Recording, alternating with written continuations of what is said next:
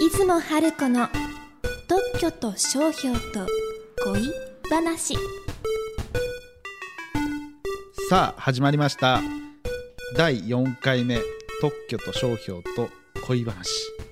えー生まれた時からカープ好きの弁理士えー出雲春子さんが特許や商標を事例を交えながら分かりやすくお話ししていただく番組です。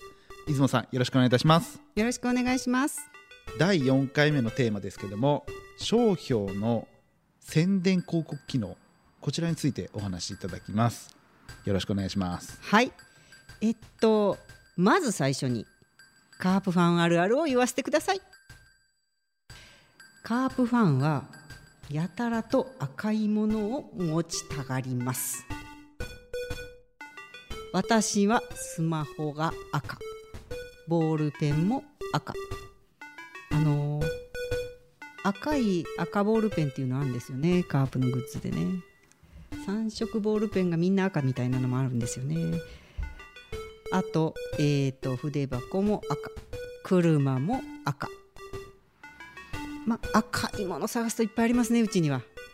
まあそんな感じです。じゃあ宣伝広告機能いきます。えー商標は前回前々回ってお話ししましたように、えどの会社のものでどんな品質かを示しますよね。で商標のついた商品を見ると、えー、大体どの会社のものでどんな品質かって分かるから見た人は買いたくなるんですよね。そのために宣伝広告機能があると。だから、えーっとカープで行くと静岡でカープグッズを持ってる人なんか見ちゃいますとねそのグッズがやたらと欲しくなるんですよねこれはねまんまとカープグッズのカープの宣伝広告機能に私はやられているとということになりますね。でこの宣伝広告機能なんですけど商品に良いイメージがつくと売り上げもどんどん上がりますよね。だけど反対に商標に悪いイメージがつくと売り上げは激減。まあ例えばカープファンは柄が悪いカープが負けた時はそばに寄っちゃいけないっていう人いますよね。そんなことないと思うんですけどこれが悪いイメージってことになりますね。まあ、商標にいいイメージをつけて宣伝広告機能をアップすれば売り上げもどんどんアップするっていうことになりますね。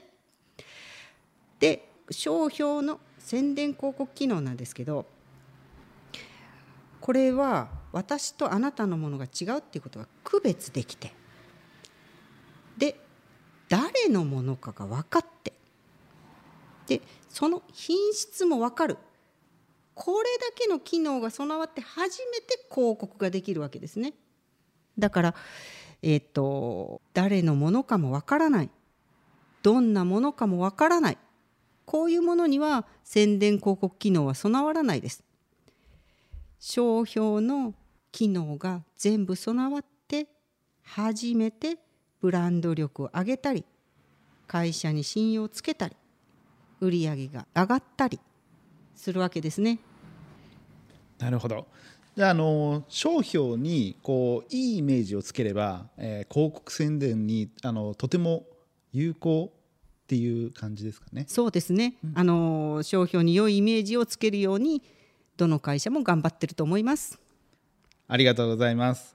じゃああの今回第4回目最後にリスナーの方に伝えたいことまとめて一言でお願いいたします。はい商標は上手に注意して使えば会社の信用をつけたりブランド力を上げたり、えー宣伝広告で売り上げアップにもつながります商標ってすごいし大事でしょ？これを分かっていただきたいと思いますありがとうございます。ありがとうございます番組の感想や、えー質問はホームページの問い合わせフォームからお願いいたします。次回はどんなカープ話を聞けるんでしょうか？次回もお楽しみください。はいありがとうございます。